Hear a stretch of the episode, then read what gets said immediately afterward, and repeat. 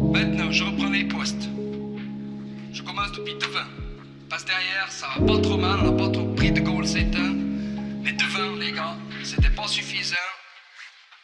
Jusqu'à présent. Yeah, à Fribourg, le sport est en plein développement. Si tu veux tout savoir, va sur Cirer le banc. Va sur Cirer le banc si tu veux pas cirer le banc. C'est le meilleur podcast, y a pas eu mieux. Jusqu'à présent. À Fribourg, le sport est en plein développement. Si tu veux tout savoir, va sur Cirer le banc. Va sur Cirer le banc si tu veux pas cirer le banc. C'est le meilleur podcast, y a pas eu mieux. Jusqu'à présent. Bon, les gars, aujourd'hui. Bonjour à tous, bienvenue dans ce quatrième épisode de Cirer le banc. Je suis Marius Cam et j'ai le plaisir d'accueillir mon collègue de banc préféré, le Jérémy Jaunin du euh, football, Romain Ediger. Salut Romain, comment ça va? Salut Marius, ça va et toi? Ça va nickel. Jérémy Jaunin, c'est par rapport à la taille ou bien? Exactement, Et le talent? La taille. La taille. Mais comme on dit, la taille, ça compte pas. Si vous avez compris ma rêve avant, vous sachez que on va parler de la balle orange et nous avons le plaisir, plaisir d'accueillir une pointure dans le domaine. Elle joue à Elfec Fribourg, seule équipe de basket féminine encore invaincue cette saison en Suisse en championnat. J'ai nommé Eléa Jaco. Salut Eléa, Salut, comment ça va? Ça va bien et toi? Ça va nickel. Et aujourd'hui, on se retrouve dans un lieu incontournable de Fribourg, la salle Saint-Léonard, bassin de nombreux titres romains. Ouais, exactement. On a le plaisir d'être euh, ici à Saint-Léonard. Et pour commencer ce podcast, Eléa, on a une question un peu traditionnelle pour toi. On aimerait savoir qu'est-ce que ça signifie euh, cirer le banc? Ben, cirer le banc, c'est euh, quand on n'a pas forcément beaucoup de temps de jeu et que ben, on a les fesses posées sur le banc pendant de longues minutes pendant les matchs. C'est un peu, euh, un peu ça la signification généralement. Est-ce que cette expression, tu peux l'appliquer à un certain moment de ta carrière? Bah, je pense que chaque joueuse, quand euh, on arrive en Liga, euh, bah, c'est un passage un peu obligé. Ça fait partie, je pense, de, de l'apprentissage euh, de tout joueur, j'ai envie de dire. Donc oui, c'est clair que dans les, les premiers temps que j'étais en Liga, bah, j'ai pas mis tout de suite, tout de suite les pieds sur le terrain, mais euh, c'est derrière, derrière moi euh, actuellement. Et c'était compliqué, tu parlais de passage, de- d'aller, euh, de passer des, des juniors, justement à la première équipe où tu as beaucoup de temps de jeu et tout à coup euh, tu dois faire 2-3 minutes. Comment tu l'as géré un peu ce, ce passage-là? Bah, c'est vrai que c'était pas forcément évident. Enfin, moi, j'étais assez jeune, j'avais 16 ans. Donc, c'est vrai que je sortais des équipes jeunesse où bah, voilà, j'avais un rôle important à tout d'un coup la Liga euh, où euh, voilà, faut plutôt apprendre des autres, euh, savoir euh, pas, forcément se, remettre- se mettre en retrait, mais euh, prendre les conseils où il faut et puis apprendre un maximum. Mais disons qu'en parallèle, je jouais en Ligue B, donc j'avais quand même un rôle quelque part. J'étais pas juste euh, euh, posé là en Liga et à pas savoir quoi faire. Donc disons que ça aide d'avoir la Ligue B en parallèle. C'était une euh, longue introduction. On est déjà parti dans le sujet, mais juste avant de lancer vraiment le podcast, le petit sommaire. Alors, on va commencer par parler de tes débuts dans le sport, ta jeune carrière et donc tes débuts aussi dans le monde des grands, comme tu expliquais juste avant. Ensuite, on s'intéressera au présent maintenant avec Elfic Fribourg. On parlera aussi du basket féminin, de sa médiatisation. On parlera du euh, 3-3 et aussi du niveau suisse d'Elfic euh, et aussi par rapport à l'Europe. Et on finira avec ta vie un peu plus personnelle, tes études, comment tu vois le futur de ta carrière. Et on va terminer avec notre jeu habituel et préféré, la banquette. Et Romain, on, on prépare une petite surprise. Une petite surprise à la fin pour notre chronique euh, La Banquette. Vous verrez, restez avec nous jusqu'à la fin. Ça va être grandiose. Ça va être grandiose. Beau, beau programme aujourd'hui avec toi, Eléa. On peut commencer par la première thématique, donc tes débuts dans le sport, tes débuts de ta jeune carrière. À quel âge as-tu commencé le basket et comment ça s'est passé un peu ce- ces débuts pour toi? Euh, bah, rien de très phénoménal. Je devais avoir euh, 7 ou 8 ans si ma mémoire ne me trompe pas. Et puis euh, c'est voilà euh, ma, ma mère, enfin mes parents qui voulaient que je fasse euh, du sport déjà et puis surtout un sport d'équipe. Donc on m'a inscrite au basket et je suis jamais repartie. T'étais poussé un peu en fait à faire du basket? Ou t'as eu le Euh, choix quand même? Alors, elle m'a jamais forcé à continuer ou quoi que ce soit, hein, mais euh, disons que voilà, euh, c'est- c'était un peu soit, je sais plus, soit le volet, soit le basket, et il se trouve que bah, il y avait un club Villars Basket qui était pas loin de chez moi, donc j'ai fait mes premiers pas là-bas, et puis voilà, la passion a démarré comme ça. Est-ce que ta famille, c'était une famille de sportifs ou pas forcément? Alors mon père, il a fait beaucoup de natation euh, en France. Euh, après, ma mère, pas forcément. Et puis, euh, c'était pas forcément l'idée que je devienne euh, joueuse professionnelle ou quoi que ce soit. Mais Raconte-nous un tout petit peu ben, ton parcours de jeune basketteuse, où tu as commencé, euh, quand tu es montée un petit peu dans les, dans les sélections des jeunes. Alors, bah, du coup, euh, comme j'ai dit, j'ai commencé à Villars Basket en U... 9 U10, quelque chose comme ça. Euh, je suis restée là-bas jusqu'en U12, donc on jouait avec, euh, dans des équipes mixtes. Et puis à partir ben, de U14, c'est moins, moins top de jouer avec des garçons. Donc je suis, je suis allée à Elfic parce que c'était le club féminin du coin. Et puis ben là, j'ai fait un peu toutes mes classes jeunesse, on va dire, U14, U16, U19. Et puis, euh, ben là, euh, je suis arrivée en Ligue B, ça doit, il y a, ça doit être 2017, quelque chose comme ça. Et puis, je suis arrivée, j'ai fait Ligue B, Liga directement en même temps, avec, comme j'ai dit avant, un rôle assez important en Ligue B et puis euh, plutôt un rôle d'observation au début en Liga. Et pour toi, jouer avec des garçons, est-ce que c'était important dans ton développement de jeune sportive? Est-ce que ça a contribué aussi, peut-être, je pense, au niveau technique, tactique, de développer ton jeu plus rapidement? Ou pas forcément C'était surtout une question de, de place? On pouvait pas mettre euh, forcément, on pouvait pas faire d'équipe féminine? Euh, ben, au début, ça s'est un peu fait naturellement parce que c'est vrai qu'il n'y a pas. Enfin, en tout cas, moi, à l'époque, il n'y avait pas forcément d'équipe euh, féminine en U10, U12, peut-être Elfic, mais j'y pensais pas forcément à, à l'époque.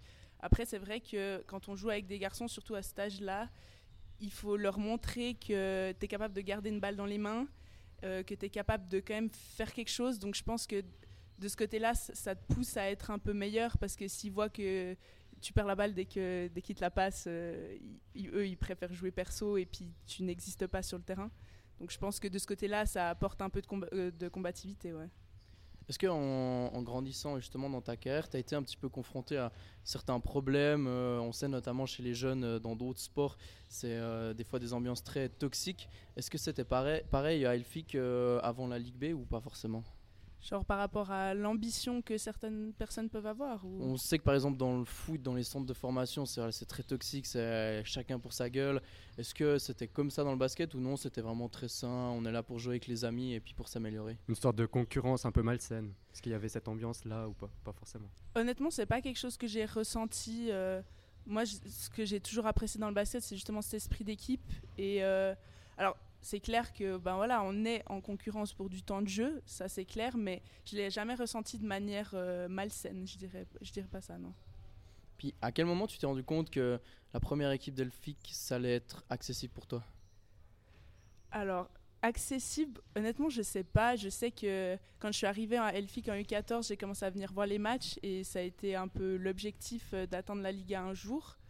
Après, euh, peut-être, je sais pas, quand je suis arrivée en, U19, peut-être j'ai commencé à me dire que, peut-être même U16, je ne saurais pas donner une date précise, euh, honnêtement, mais euh, je pense que ça s'est fait un peu progressivement, à force d'aller voir la Liga et, moi-même de progresser de mon côté, c'est devenu un, objectif réalisable. Ta progression, elle s'est fait assez naturellement ou au bout d'un moment, tu t'as explosé d'un coup? Est-ce que tu avais déjà un statut de, leader dans, les équipes de juniors? Euh, oui, alors je pense que j'ai eu un statut de leader assez tôt. Après, euh, pour moi, la progression, c'est n'est pas quelque chose de linéaire. C'est-à-dire, euh, j'ai eu une grosse phase de progression quand je suis arrivée au tout début à 12-13 ans. Et puis après, ça s'est un peu calmé. Puis j'ai de nouveau eu une phase de meilleure progression U16. Enfin, c'est pas quelque chose de linéaire, c'est vraiment. Euh, enfin, je pense dans le sport de manière générale, on a toujours un peu des hauts et des bas. Et puis voilà, il faut juste euh, savoir euh, capitaliser sur les moments où on progresse le plus et ne pas baisser la tête quand on est dans un, un peu pas au fond du trou, mais quand on est dans un moment de moins bien. Finalement, tu accèdes à la première équipe. Comment ça s'est passé un petit peu ton arrivée dans l'équipe A d'Elfic Fribourg? Euh, ben, c'était à l'époque, c'était Laurent Plassard, le coach. Et puis, euh, moi, je m'attendais pas du tout à jouer en Liga euh, cette année-là. Ça devait être 2017-2018 la saison.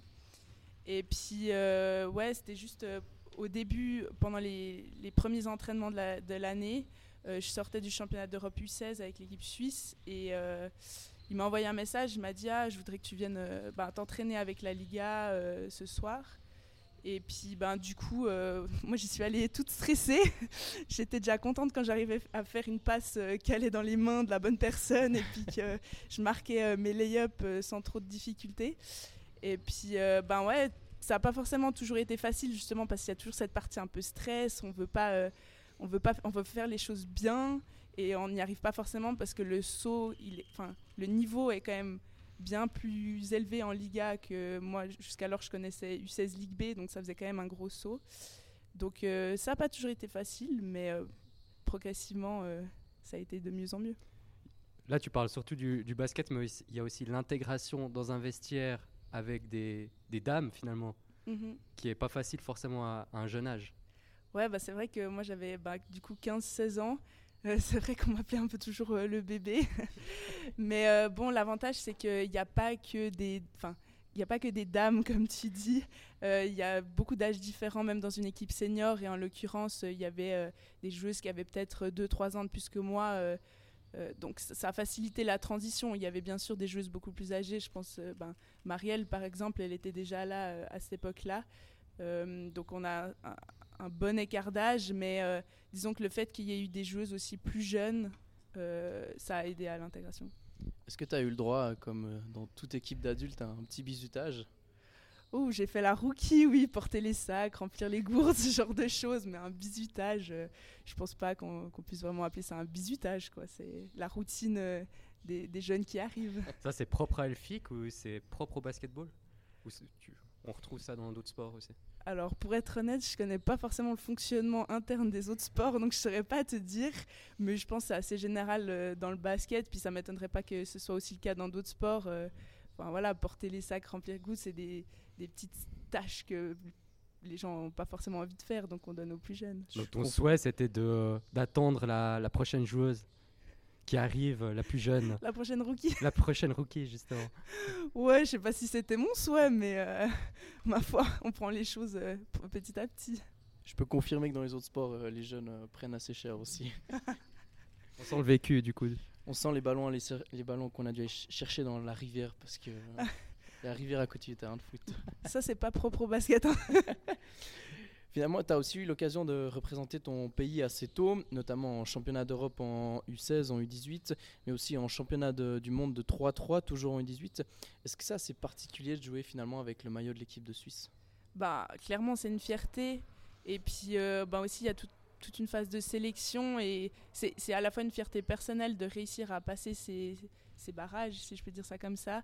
Et puis après, ben, le fait de représenter son pays, c'est ouais, c'est une fierté, c'est un accomplissement. Et puis après, on a envie de, de se donner à fond pour, euh, pour essayer d'avoir des résultats. C'est quoi ton premier souvenir de cette sélection avec l'équipe suisse? Euh, ben, je pense que c'était en U16. On a fait des, un premier rendez-vous euh, en Italie. On a eu quelques jours euh, de, de stage là-bas. Et puis après, l'été, on a fait un mois, tout compris entre les stages et puis le, le championnat à Skopje. C'est comment de devoir jouer sous le même maillot, dans la même équipe, avec des joueuses finalement en championnat t'affrontent peut-être?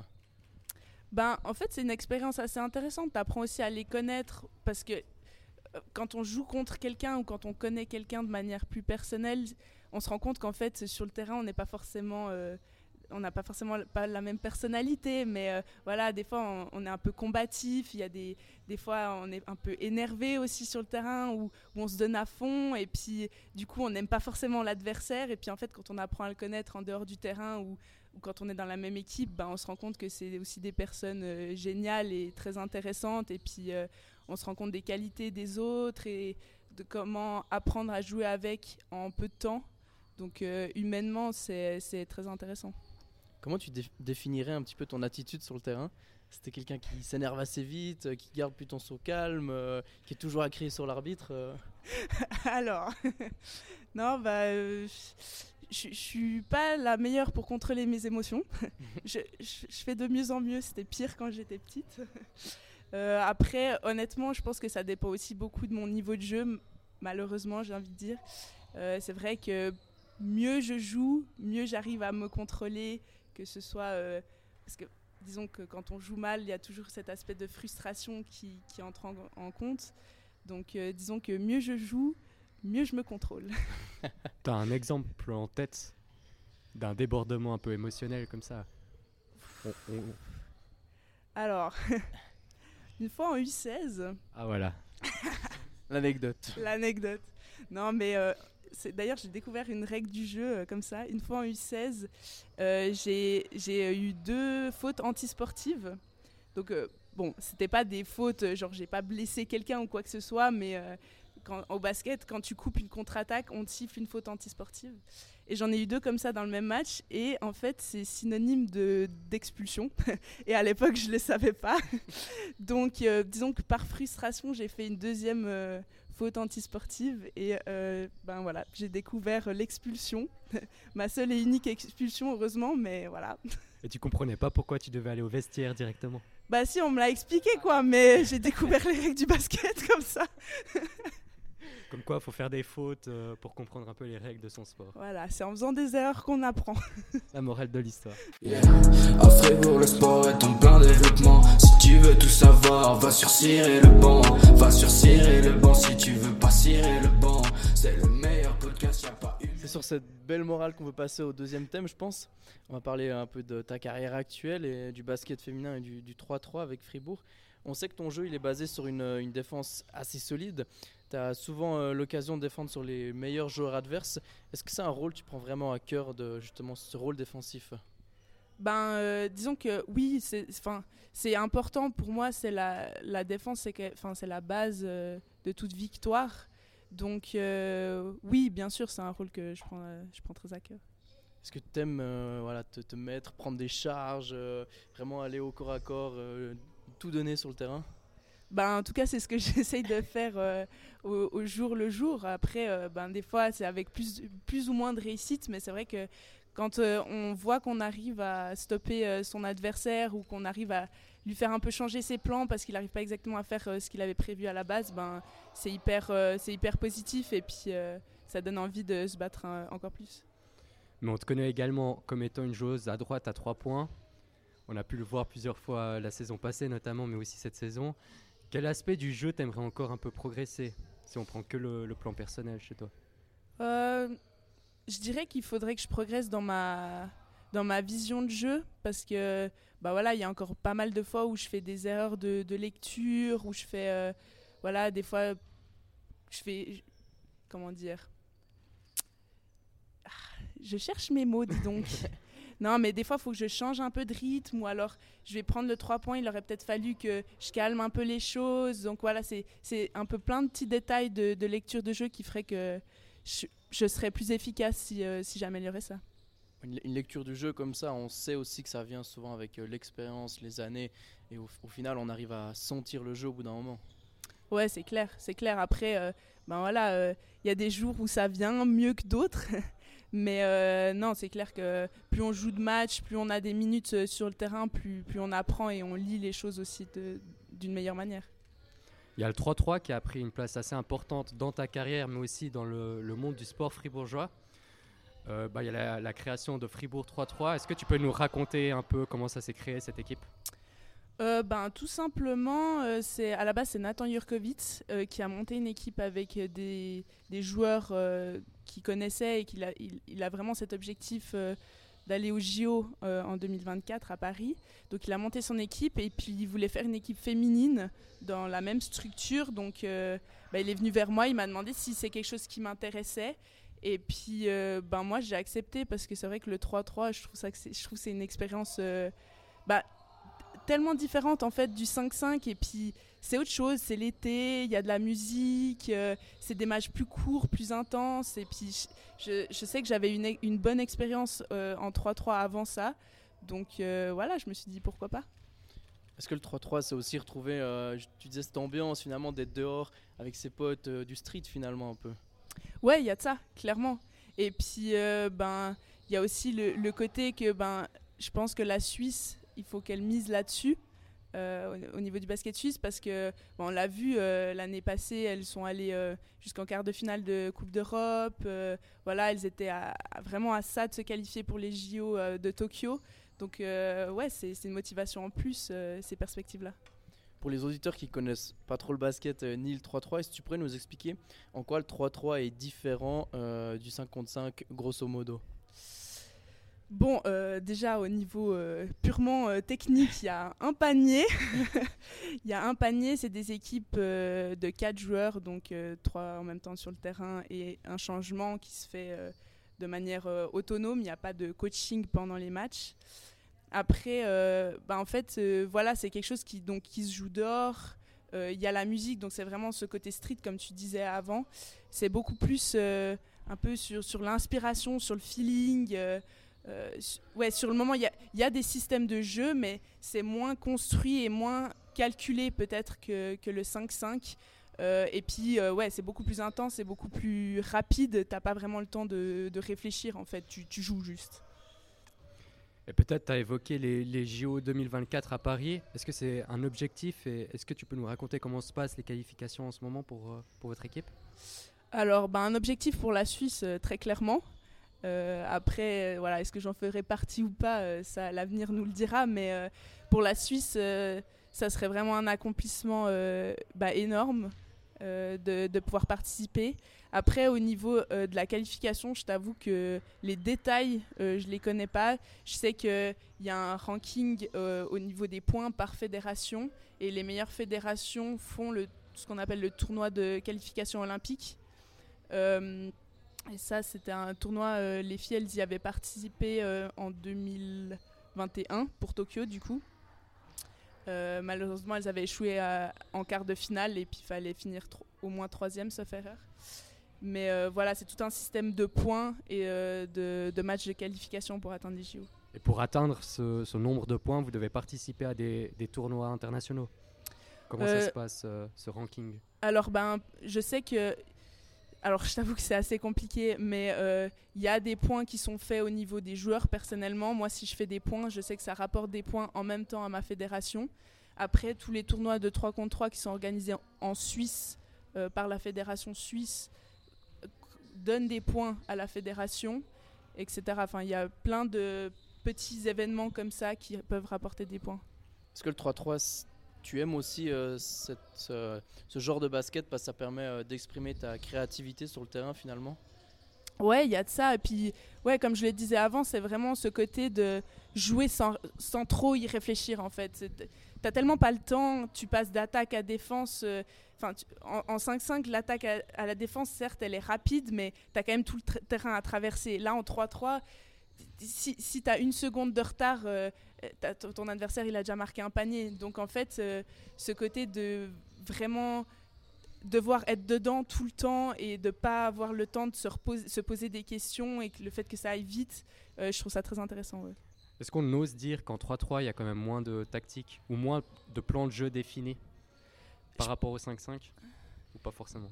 Oui, je pense que c'est plus justement axé sur la créativité des joueurs. Après, des, des systèmes, il y en a, mais je pense que c'est moins, moins construit quand même qu'au 5-5, enfin, dans le sens où on laisse plus la, liberté aussi aux joueurs de, de s'exprimer euh, plus qu'au 5-5, parce qu'au 5-5, il y a bien sûr aussi euh, de la liberté pour s'exprimer, mais je pense que le 3-3, c'est encore plus axé sur ça. Au niveau de l'équipe de Suisse, euh, vous n'arrivez pas à accéder aux qualifications pour le championnat d'Europe qui se tiendra en Israël et en Slovénie pour le 5-5 il me semble que voilà, l'équipe de Suisse n'a pas participé à un championnat d'Europe depuis bien des années. 1993, c'est ce qu'on a marqué, on espère c'est euh, juste. 53, non 53, pardon, je sais pas lire. ça montre que le basket suisse est un petit peu à la traîne par rapport à nos voisins européens. C'est un problème de culture du sport, un problème peut-être de taille, on a moins de joueurs. Est-ce que c'est trop exigeant? Bah, je pense qu'il y a plus de choses. C'est vrai qu'en Suisse, on a peut-être moins cette culture du sport d'élite.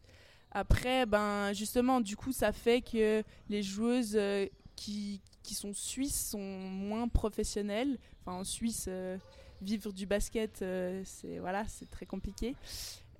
donc, ça fait que, ben, ma foi, il y a des, des, talents qui doivent arrêter tôt le, basket alors qu'ils auraient pu continuer, par exemple. Ou ou ben voilà, on n'a pas forcément envie, certaines personnes n'ont peut-être pas envie de s'investir à fond pour au final quelque chose qui restera leur hobby toute leur vie.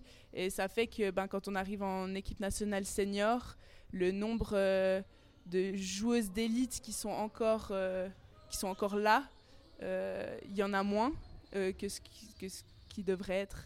Et, Et ça fait que, ben voilà, et puis comme les, les joueuses, une fois qu'elles commencent à travailler, doivent aussi repenser leur vision du basket parfois, parce que des fois, euh, c'est pas forcément compatible avec un travail. Donc, euh, on a une équipe en fait jeune, voilà, euh, en dessous de 25 ans pour la large majorité des joueuses. Et ça fait qu'on a aussi moins d'expérience. Enfin voilà, c'est un peu un tout en fait. Est-ce que c'est possible de vraiment concilier le 3-3 à fond, c'est-à-dire l'équipe nationale, tout faire, et le 5-5 aussi avec une équipe professionnelle comme Elfic Fribourg par exemple? Actuellement, oui. Euh, enfin, par exemple, la saison de 3-3, elle, elle, est en gros de mai jusqu'à septembre. Donc euh, la, la, saison de 5-5, elle se finit plus ou moins en avril-mai et elle reprend euh, en octobre. Donc c'est conciliable, ouais. Alors on va passer à Elfic Fribourg. Cette saison, vous marchez sur le, le basket, vous marchez sur le championnat. C'est 19 matchs, 19 victoires, c'est 10 titres consécutifs. Vous êtes bien parti pour le championnat, mais il y a encore la finale de la Patrick Bowman Swiss Cup ce dimanche, comme tu le disais avant. Comment tu expliques un peu cette différence de niveau dans le championnat suisse? Ben, on a de très bonnes joueuses. non, mais euh, c'est vrai qu'on a euh, parmi les, meilleures joueuses suisses, euh, on, a, on a Nancy. avant qu'elle se blesse, ben, on avait Marielle. Il y a Césaria aussi, bon, même si elle n'est pas suisse, mais on la compte comme une joueuse suisse. Euh, c'est vraiment, enfin, c'est les, joueuses euh, majeures du championnat qui sont chez nous. Euh, et puis je pense qu'on arrive à très bien jouer ensemble. Donc ça, c'est à la fois dû aux joueuses, à leur, leur talent et leur caractère, et ben, notre coaching staff qui sait vraiment mettre en valeur les talents de chaque joueuse et les, les, les, qualités de chaque joueuse. Vous avez aussi des étrangères de, de, gros calibre avec Courtney Range. Mhm. Euh, elle, a presque un calibre de WNBA. Euh, ça aide forcément qu'on a une joueuse de ce type dans son équipe. Ouais, c'est clair. ça, ça c'est clair. Je peux pas dire le contraire. Euh, non, puis c'est. je pense que humainement aussi, l'équipe s'est bien trouvée. On a des joueuses qui sont, qui sont des leaders, mais sans, il y a personne qui écrase les autres. Tu vois, tu, oui, nos joueuses étrangères, elles sont très très fortes, mais elles sont pas là pour écraser les joueuses suisses ou quoi. C'est vraiment un équilibre qui s'est fait entre, entre toutes les joueuses, je pense. Il y a peut-être aussi les, les, moyens d'Elfic de, Fribourg, de toute la, la structure fribourgeoise autour du basket. On sait que chez les hommes, Fribourg Olympique, ils marchent aussi hein, sur le basket suisse depuis quelques années, même si cette année, il y a Massagno qui est, qui est pas mal aussi. Est-ce que c'est l'environnement, c'est euh, la, salle? Il y, a, il y, a un peu tout qui va ensemble finalement Ouais, c'est vrai qu'il y, y, y a, tout qui, qui est bien ici. Enfin, je veux dire, euh, tu parles de la salle. Euh, on a une salle magnifique qui est, je pense, ben, la, meilleure salle de Suisse, la plus adaptée au basket. On a le fitness juste en dessous. Euh, enfin voilà, il y a tout ça. Puis nous, tu rajoutes la Coupe d'Europe, ça attire aussi beaucoup de joueuses. Donc c'est vraiment un peu un tout qui fait que ben, Fribourg attire de bonnes joueuses. Et ouais, c'est clair que je pense que tu trouves pas de, de structure plus proche du, d'une structure professionnelle en Suisse au niveau féminin. Un futur objectif pour Elfic Fribourg, ça serait quoi? Ça serait de passer un cap au niveau européen? Ouais, je pense. C'est vrai que là, ça fait, euh, bah, ça fait plusieurs années qu'on arrive à sortir euh, du groupe, euh, donc de la saison régulière, donc ça c'est déjà pas mal. Mais à chaque fois, on échoue un peu à l'échelon d'après, à part en 2021, on avait atteint les quarts de finale. Et donc ouais, ça serait vraiment cool de réussir à passer un échelon de, de plus. Est-ce que c'est compliqué de jouer chaque week-end contre des équipes suisses où le décalage est important et d'un coup tu te retrouves en semaine contre une entité européenne assez forte, puis du coup il y a ce décalage de niveau, de rythme aussi? Je pense que c'est pas forcément comme ça qu'il faut le voir, c'est plutôt voir le match de la semaine comme une bonne dose d'expérience pour tous les autres matchs qu'on pourrait jouer en Suisse. Euh, après, voilà, les matchs de championnat, c'est des matchs de championnat, mais il faut plutôt penser aux matchs euh, coup près, euh, les matchs de coupe, les finales, tout ça. Et je pense que l'expérience qu'on a en Eurocup, ça nous permet d'aborder les matchs en Suisse plus sereinement. Cette année en Eurocup, vous avez échoué dans les matchs comptant pour les 16e de finale. C'était contre les Polonaises de, Lublin. Tu arrives à nous faire un petit retour un petit peu sur la saison en Europe Cup euh, d'Elphick Fribourg? Il y a aussi, euh, je me souviens, les, matchs où il y avait euh, contre Benfica. Il y avait une sacrée ambiance ici à Fribourg. Donc, est-ce que c'était une déception de terminer à ce stade ou finalement c'était l'objectif de simplement sortir du groupe? Ben, je pense que bon, le premier objectif, c'était effectivement de sortir du groupe. Ça, on l'a réussi, donc ça, c'est une satisfaction.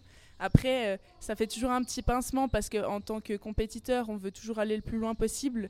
Donc forcément, euh, ça déçoit de sortir si tôt, surtout qu'on perd vraiment pas beaucoup, hein, de 5-6 points. Donc euh, c'est clair qu'on aurait aimé aller plus loin. Alors on peut pas jeter la saison à la poubelle ou quoi, hein, parce que sauf erreur, si je me souviens bien, ça doit être la première fois qu'on sort du groupe avec 4 victoires. Donc, ouais, 4 victoires. Donc, euh, non, il y a des points positifs, mais c'est vrai qu'on a faim d'avoir, fin de, d'accomplir encore plus. Sur quel aspect, sur quel point doit Elfic Fribourg encore évoluer pour vraiment se dire, ok, là, on passe un cap et on arrive à peser dans la compétition européenne?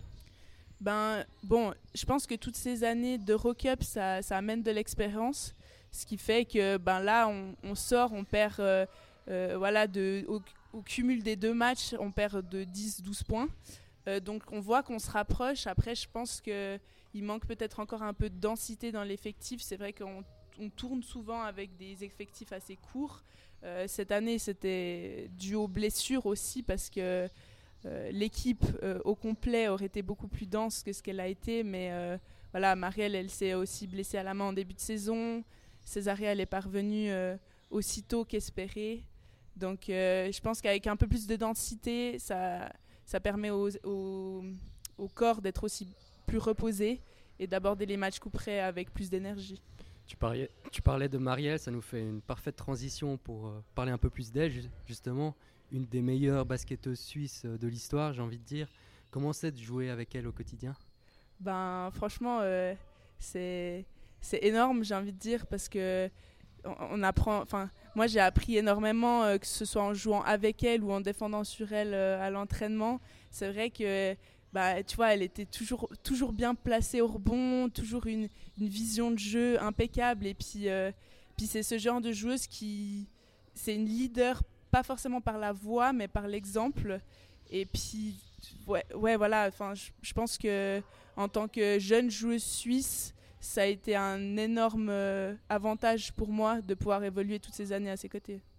Là, malheureusement, elle était blessée en début de saison. Elle est revenue, elle a, fait, elle a terrassé toutes les défenses suisses. Là, elle revient de se blesser. Euh, est-ce qu'à 35 ans, finalement, peut-être qu'elle sent voilà, que son corps, au bout d'un moment, ben, il dit stop? Bah, ça, c'est pas à moi de le dire, il hein, faudra lui poser la question. Euh, c'est clair que. Enfin, j'espère pour elle qu'elle pourra revenir si c'est ce qu'elle a, ce qu'elle souhaite.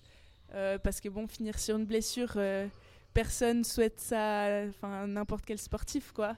Donc voilà, c'est clair que c'est pas, c'est pas facile. Mais j'espère pour elle que si elle a envie de revenir, elle pourra le faire. Marius, il me semble que tu es en discussion avec Marielle. Tu lui as posé quelques questions. Je lui ai posé quelques questions sur toi, Eléa. Puis apparemment, tu es une très bonne pâtissière. Et n'hésite pas à faire part euh, de tes talents de pâtissière à l'équipe. Est-ce que c'est vrai ça? Écoute, euh, je crois que vu leur retour, je pense que ça doit être vrai. en tout cas, j'aime bien, euh, j'aime bien faire des gâteaux et j'aime bien les manger et les partager avec mes coéquipières. Donc sur ce point, elle doit avoir raison. Et il me semble que tu aimes bien aussi regarder les émissions à la télé française, Meilleur pâtissier, Top Chef, tout ça. Bien sûr. En plus, ça donne faim. Donc, de, euh. sources sûres. Hein. de sources sûres, oui.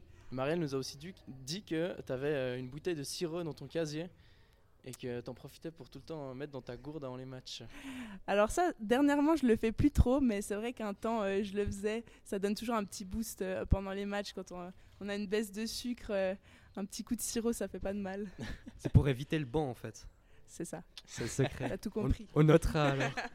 À Fribourg, le sport est en plein développement. Si tu veux tout savoir, va sur le banc.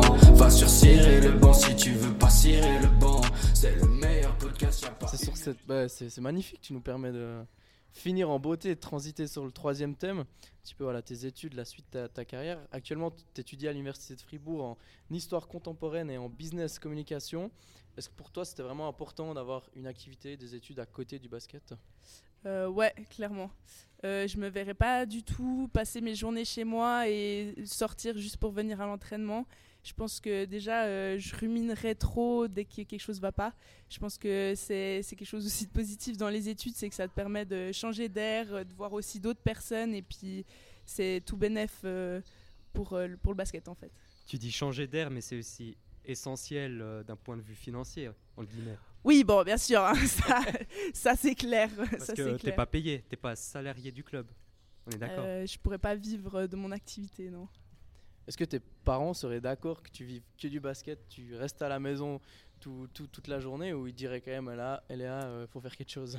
Alors, je pense qu'ils m'auraient jamais laissé être joueuse pro sans avoir euh, de diplôme ou un plan B parce que, bah voilà, en tant que sportif, on sait qu'une carrière, ça peut s'arrêter euh, à tout moment sur une blessure ou quoi.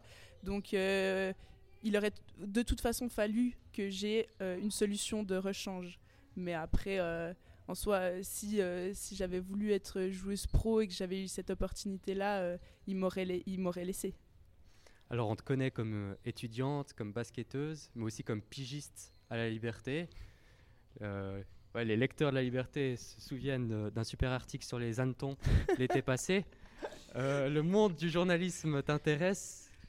Comment tu vois ton futur? Alors actuellement, euh, je le vois plus forcément comme journaliste, mais euh, disons dans la communication de manière générale, la communication d'entreprise m'intéresse beaucoup aussi. Donc euh, ben là, euh, j'envisage de faire euh, des stages l'année prochaine pour euh, avoir un peu un pied dans le monde de l'entreprise et dans le, le travail de manière concrète. Euh, parce que c'est vrai que l'université c'est très théorique, donc euh, voilà c'est un peu le plan et puis ensuite euh, un master en communication et ensuite à voir où l'avenir m'emmène. Est-ce que ton futur, tu le vois avec Elphick Fribourg à, à long terme et puis voilà, avoir un travail à côté comme Marielle Giroud fait par exemple? Pour être honnête, je prends les choses un peu au jour le jour, euh, étant donné que bah, j'aimerais, tu vois, déjà finir mes études, voilà, avoir un travail. Et si ça peut être ici, ben pourquoi pas. euh, je suis totalement ouverte à continuer longtemps ici. Euh, mais vraiment, je prends les choses au jour le jour et je pourrais pas te dire dans euh, 3, 4, 5 ans, je me vois à tel endroit à faire telle activité précise. Mais si tout à coup Bourges Basket ou Lasvel arrive et puis pose un, un contrat sur la table, est-ce que tu, tu réfléchis à deux fois quand même? Oui, bien sûr, mais. euh, bon, Parce que je sais que la Pro A t'intéresse aussi. Oui, oui, mais je, je sais que c'est un, level euh, énorme. Donc, euh, mais bon, s'ils veulent, je suis ouverte. hein. Est-ce que tu as déjà eu des petits contacts ou ou pas du tout? Pas avec ce genre d'équipe, non. Euh, Ta relation avec les, les médias, com- comment ça se passe? Qu'est-ce que tu entends par là? Bah, ta, ta relation avec. euh, voilà, on sait que tu, tu joues Elphick. euh, ta relation avec euh, les médias, parce que c'est peut-être aussi des collègues à la Liberté, par exemple. euh, c'est plutôt une bonne relation. On sait que certains sportifs, ils apprécient pas trop les, Ouais. les médias. Bon, moi, j'ai jamais eu de problème. Enfin, j'ai toujours eu des bonnes relations. D'ailleurs, c'est un peu ça qui m'a guidée vers le journalisme à la base. C'est bah, le fait de, de voir les journalistes autour de nos matchs, de se faire interviewer pour la première fois. Ça donne aussi envie un peu de voir euh, enfin, le- l'autre côté, euh, c'est-à-dire être la personne qui interview. euh, et puis, euh, ouais, non, que du positif. Est-ce que tu trouves que la couverture médiatique de Delphic est su- suffisante? Ou des fois tu te dis ah j'aimerais quand même un peu plus sur notre équipe, un peu plus que les garçons peut-être? Honnêtement, on a des articles toutes les semaines dans La Liberté, donc je pense que au niveau couverture euh, médiatique, c'est pas trop mal. Après, euh, c'est clair que bon, on a de la chance, par exemple, nos, finales de Coupe Suisse, finales de championnat, c'est diffu- diffusé sur la RTS, donc euh, je pense que c'est déjà un, bon pas. Et je pense que sur ce point-là, mais pas, pas seulement en basket féminin ou pas seulement à Elphick, mais de manière générale, je pense que le sport le sport féminin pourrait être encore plus médiatisé et je pense que c'est quelque chose bah, qui va s'améliorer dans les prochaines années. C'est l'heure de passer à notre petit jeu La Banquette, je pense, avec notre petite surprise. Alors, comment annoncer ça euh, Nous avons un stagiaire, non, pas un stagiaire, je rigole. Euh, nous avons un nouveau membre dans cette équipe de, de Cyril Ban qui nous rejoint, Léo Zambelli, également euh, pigiste à, à Radio Fribourg. Vous avez déjà pu entendre sa voix sur euh, certains matchs de football ou certains matchs de Fribourg-Gotteron. Salut Léo. Salut Marius. C'est un plaisir de t'avoir au micro. Alors, pour cet épisode avec Elia Jaco, on va te confier la lourde tâche d'effectuer notre petit jeu euh, sur la banquette. Et ensuite, euh, vous aurez l'occasion de, de l'écouter dans des épisodes euh, normaux finalement. Bon, là, Jaco, sur la banquette. Bon, déjà, on est à deux jours de la finale de la Coupe de Suisse contre Puy. Petit pronostic? Bah, victoire pour nous, quand même. Non, je rigole. À part ça, comment on fait un titre quand on est autant habitué à gagner? C'est toujours la même chose, ça a toujours les mêmes saveurs, au bout d'un moment, on est un petit peu blasé quand même. Alors, je t'avoue que c'est, je pense, la question qu'on me pose le plus. non, mais en fait, je pense, enfin, je pense pas qu'on puisse dire on s'habitue à gagner parce qu'au final, euh, bah, ça, même si on, on enchaîne les victoires, ça reste euh, des matchs importants, des matchs euh, stressants parce qu'on sait que l'autre équipe en face, elle a rien à perdre, donc euh, elle va arriver à fond. Et puis, euh, bah, nous, on est les, favorites et en fait, on n'a pas le droit, on n'a pas le droit à l'erreur. Et puis, ben voilà, c'est beaucoup de travail. On s'entraîne tous les jours, plusieurs fois par jour pour certaines. Donc, bah, au final, gagner un titre, il y a la joie du titre et puis il y a la satisfaction du devoir accompli. Et au final, euh, je pense pas que c'est quelque chose vraiment à laquelle on, on s'habitue. Euh, C'est, toujours un plaisir. Donc, je reformule est-ce que c'est une obligation Est-ce qu'on- se sent obligé de gagner au fil du temps? Ben, tout le monde s'attend à ce qu'on gagne. Et même nous-mêmes, c'est une exigence qu'on se met. Quand on est à Elfic Fribourg, on est là pour gagner. Et en fait, il n'y a pas d'autre euh, il a pas d'autre option. Donc, euh, mais c'est une exigence qu'en tant que joueuse, on se met nous-mêmes. C'est c'est pas euh, la pression des, des- de ce que les gens pensent, c'est pas la pression des médias, c'est pas même pas la pression du coach ou des dirigeants. C'est enfin aussi, mais c'est c'est vraiment quelque chose de intrinsèquement en tant que joueuse on, on veut gagner et on veut tout faire pour gagner. Si tu devais passer 24 heures sur 24 avec une joueuse dans le vestiaire, ce serait qui? Oula, Personne.